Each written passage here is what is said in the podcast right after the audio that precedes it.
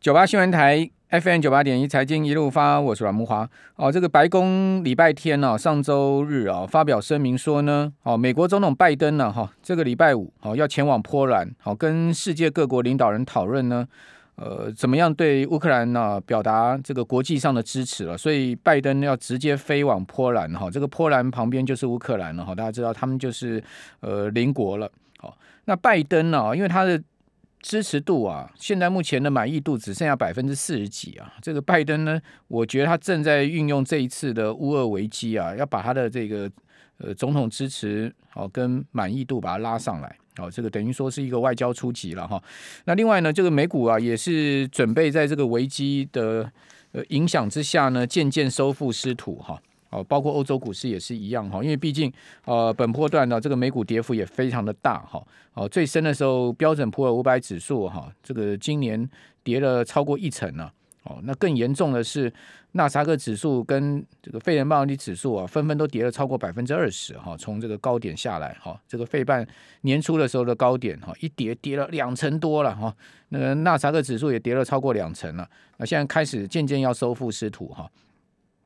啊，因为危机对于金融市场的直接冲击跟影响渐渐在式微。好，美国三大指数哈，这个上周啊都创了一个月来的收盘新高。哦，包括纳指，包括标普哈，这个一个涨了八趴，一个涨了六趴多。哦，这两个指数呢，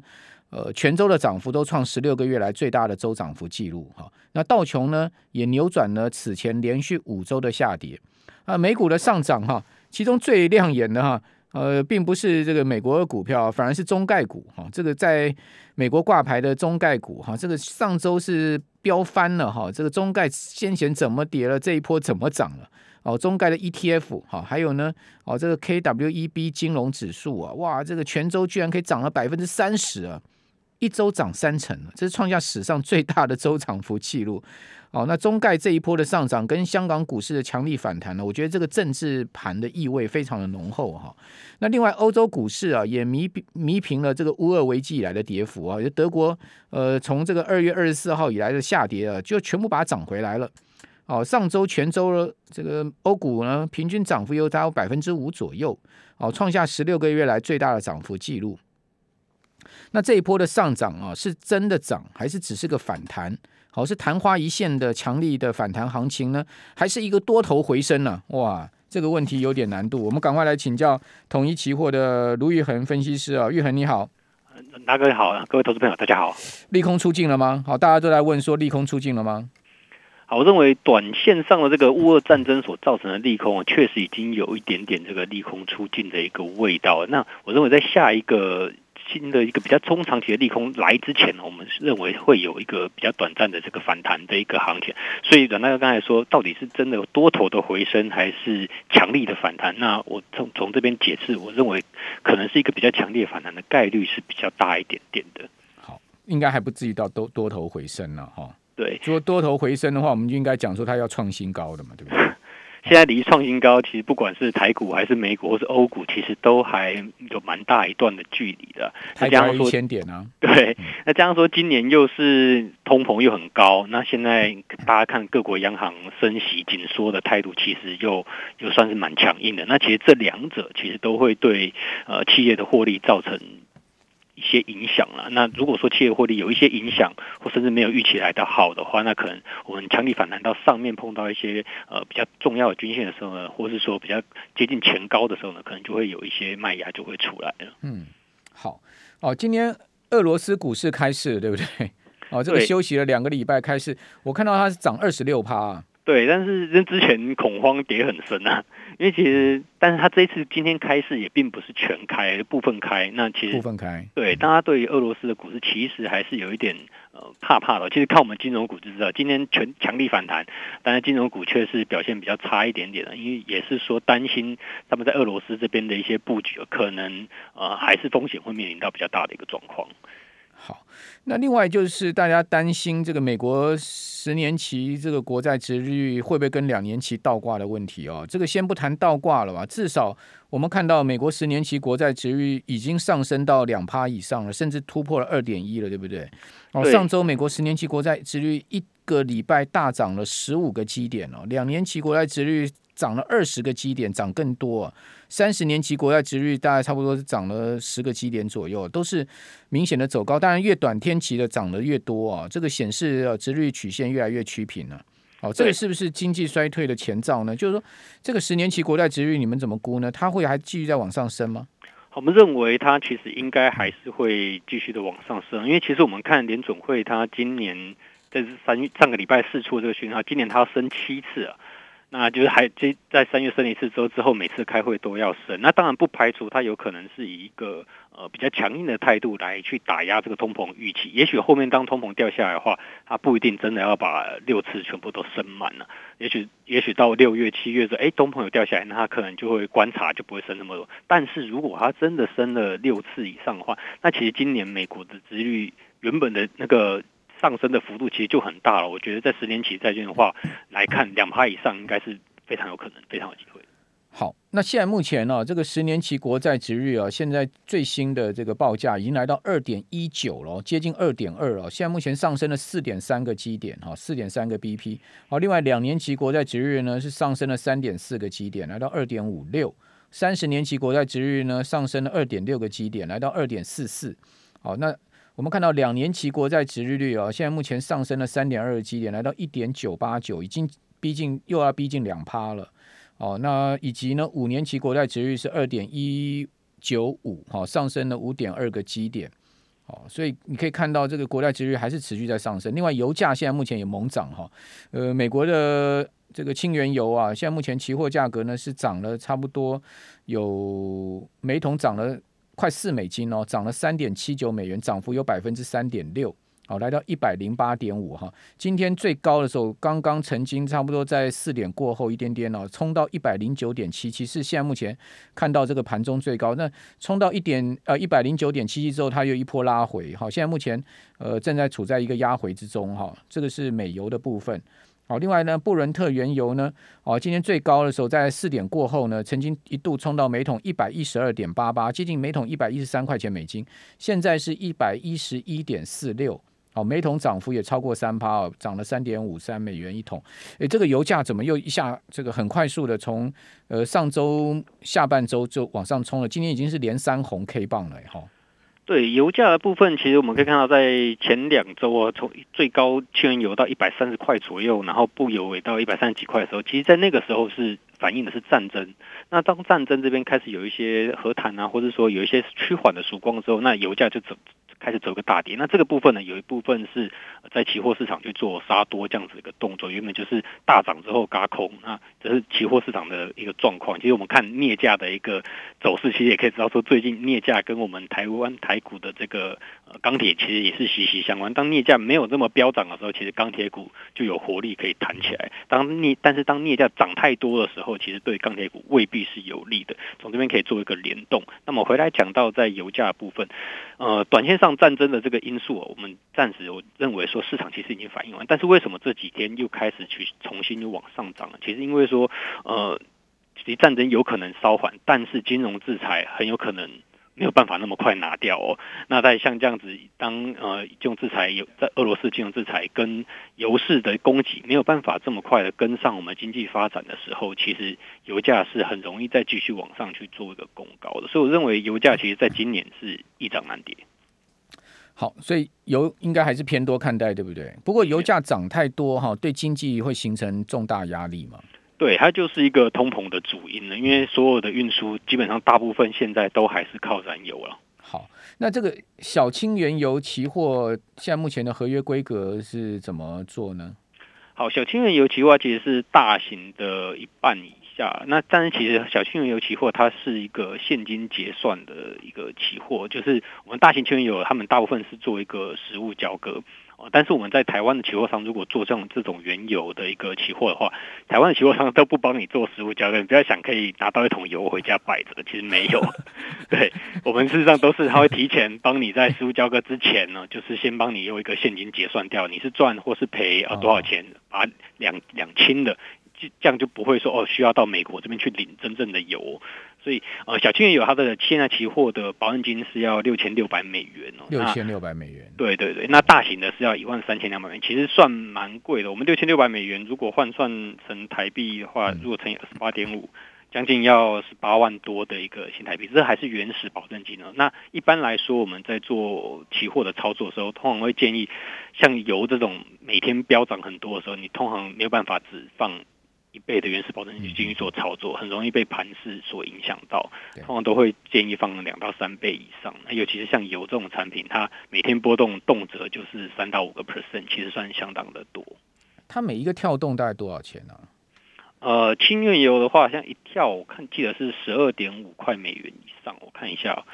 呃，所以所以其实，在轻原油就合约规格就小一点，好像是好像是五块美金，是不是？还是因为我因为我最近最近有稍稍微做了几口，还其实还赚钱呢。其实油这个期货本身是就是波动蛮大的，那当然看短线看方向赚的是蛮快的，但是就是风险其实还是要顾。如果大的是十二块的话，那小的大概就是六块，它是一半。OK，好，等我们再查一下好了，等一下再看一下它这个合约的情况。因为有有，如果您讲说现在目前可以偏多操作的话，哦，是它如果有一个比较明显的回档，其实应该是要逢低买嘛，对不对？对，好，我看到了，小轻原油它的一跳是零点零二五点啊，那、这一点零点零二五点它是十二点五美元，那大的部分是零点零一点一跳，然后是十美元。嗯嗯嗯嗯，OK。好，那不过因为期货杠杆商品哈，而且那个油价波动也很大哈，所以大家如果要做清原油的话，可能也要注意风险。好，这边也要提醒大家，好，就呃，但是如果你做对方向的话，其实还蛮好赚的。好，但做错的话，同样的你还蛮好赔的。好，这个就是期货商品零和游戏。好，我们这边先休息一下，等一下回到节目现场。九八新闻台 FM 九八点一财经一路发，我是阮慕华。哦，这个礼拜哦，美国联准会的高官哦，要连珠炮似的这个出来轰炸市场哈。这个礼拜二、礼拜三到礼拜四、礼拜五哈，都有联准会的呃高官呢要出来发表一系列的谈话。那其中当然最关键的主席鲍尔哈，在周二跟周三呢，他连续两天都有这个公开活动哈。呃，周二是在这个什么经济学会呃的协会哈。经济学家的协会，那周三呢是在呃国际清算银行的会议上面哈，他都要出来谈话，好，所以这礼拜呃联准会官员啊这个开完会之后呢，要开始呢出来对市场啊这个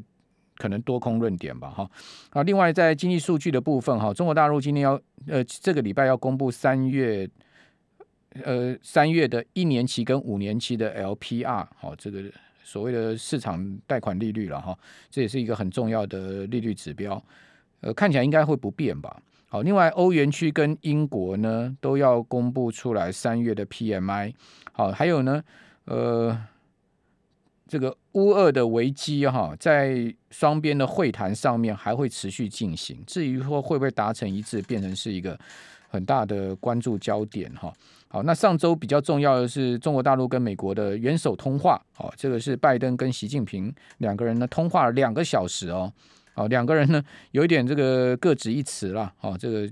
基本上呃拜登是有一点这个好像要恐吓的味道，说你如果敢对俄罗斯啊好施以援手的话哈，那恐怕你会面对到一个所谓国际的这个后果。那至于说北京会不会买单呢？哦，这就另外一回事了哈。好，那市场关注就是上周好五年期跟十年期美国殖利率倒挂哈之后，三年期跟五年期也出现了倒挂，好，三年期跟十年期也出现了倒挂，还有五年期跟十年期也是这个倒挂的现象，也就是说三年期的殖利率呢高过五年期，也高过十年期，哈，然后五年期的殖利率呢高过十年期的殖利率，好，曾经在盘中都出现过这样的状况。好，这个是在本周即将发生的一些大事哈。那现在目前，呃，台指期的盘后是继续上涨哈。今天期货收盘涨九十六点，好，现在目前再涨了五十一点，来到一万七千五百四十二点，一万七千五百四十二点已经快平价差了哈。今天大盘收在一万七千五百六十点，然后收盘的话是呈现逆价差七十一点，因为现在目前盘后涨了五十点上来，所以逆价差有收敛。那盘后能上涨，主要原因也是因为。这个美国期货盘还不错，好，现在目前呢，呃，期指的部分，小纳萨克指数啊，这个跌势有收敛哈，到百分之零点三五的幅度，跌五十一点，好，慢慢在收敛跌势，好，那道琼呢，呃，跌势呢也有在收敛到百分之零点二八左右，好，那标准普尔五百指数的跌势也收敛到只有百分之零点一五了，好，都较今天的呃下午两点钟左右的低点呢上来不少了哈，所以说台子期的盘后反映今天的这个日盘的呃上涨气势呢，继续盘后走高。那我们继续来请教统一期货的卢玉恒分析师啊，那玉恒这个台子期的部分怎么操作呢？期货选择权你的看法？好，我认为期货选择权的部分，现在其实从台指期的部分来看哦，其实并没有像之前这么恐慌。那连续几天的一个大涨，其实已经有一些轧空的行情又出来。但是我们其实可以发现说，呃，外资在期货的部分的一个回补，并不是这么的一个积极哦。到目前为止哦，它期货的。空单的部分其实还是有在万口以上的一个水位，我们可以看到说到目前为止，今天虽然是补了两千五百多口空单，现在还有一万四千多口，然后在小台的部分呢，则是转为多单五千多口。那我发现说外资最近开始比较积极的在操作小台，哦，可能是因为在大台的部分进出可能没有这么的一个方便。我们知道说小型台子期货是大台的四分之一，哦，那它比较能够。很快的去反映着市场的一个波动的状况，那再有就是台子期在一万四千多口的这样子的一个水位到底是多还是少呢？那其实，在跟之前相比起来哦，去年当然是两三万口以下，当然是已经减幅蛮多，但是我们知道说，其实，在这个啊，俄乌战争爆发之后呢，有一些外资是认为台海的局势这边呢，可能也会有一些风险，所以他是把现货部分啊跟期货部分同步去做了一个减码，所以在目前一万四千多口水位，我认为还并不足以支持呃台股呃强力的一个翻多哦，可能会是在这边去做一个盘整的机会是稍微大一点点的。嗯，好，我我觉得韩朝鲜半岛的风险更大。对。对我觉得这，反正现在目前全世界地缘政治风险真的是越来越高了。对，我们也可以说，就是从呃这个拜习会讲完之后，其实大家在关注的就是中国它的风向到底要怎么走。但是它当它还没有一个明确表态的时候，其实地缘政治的风险都还是相对在一个高档。北京绝对不可能放掉莫斯科的啊。对，那如果是北京跟莫斯科还是站在一起的话，那其实现在的强烈反弹其实是有一点点稍微乐观的情绪有在里面。那如果真的是这样子，当日后这件事情确定的时候呢，那这边呢又会再重新反映到股市的一个价格上面了。对，所以基本上这个大陆地缘政治板块对抗形势可能会持续下去，哦，而且这种形势可能会越来越。越来越极端吧，我个人估计。对，但是当这样子的情势如果是继续发展的话，其实我们可以发现，人民币在最近这这一个段时间呢，其实稍微回落一点点，但是我觉得还是目前亚币里面今年以来哦最强的一个货币了。因为开始有去在猜想说，猜想，哎，那是不是会有人民币的石油结算这种东西跑出来？哦，人民币石油结算迟早的啦，长期一定是这样往这个方向发展。对，哦，因为。因为毕竟这个俄罗斯也看到了，就是说它的外汇被封掉哈，或者说它的资产在海外被冻结这种呃这种苦果嘛，对不对？好，那长期你想看，那难道中国大陆没有看到这种情况吗？他也会知道说未来哪一天，大家会想到会会不会是自己嘛？好，那呃，至于说台币的贬势呢，你们怎么看呢？台币今天又重贬一角多，好，上个礼拜好不容易在央行升息之后呢，出现了两天的走升，对不对？对。但是今天一贬哦，又把这个上个礼拜的一半的这个升升值把它给回吐了，可见台币的贬压还是蛮重的。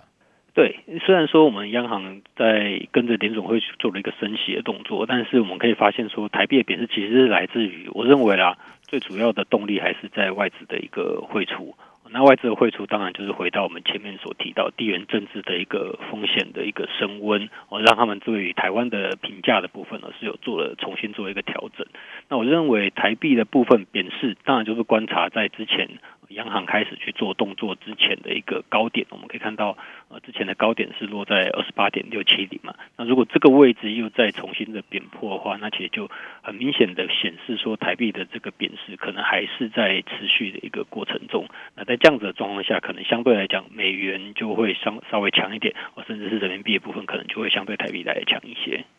那台币如果持续走贬的话，那台股的压力不是就很大吗？啊，是，这也就是说，我为什么在一开始的时候就提到说，这一次的反弹看起来比较像是一个强力反弹，但并不像是真的要回升到一个多头格局的样子的。其中一个因素就是，因为台币真的是相对来讲比较弱势一点点。那对于呃，在高通膨，然后央行又紧缩资金这样子的一个潜力背景下，企业的获利可能真的会受到一些影响。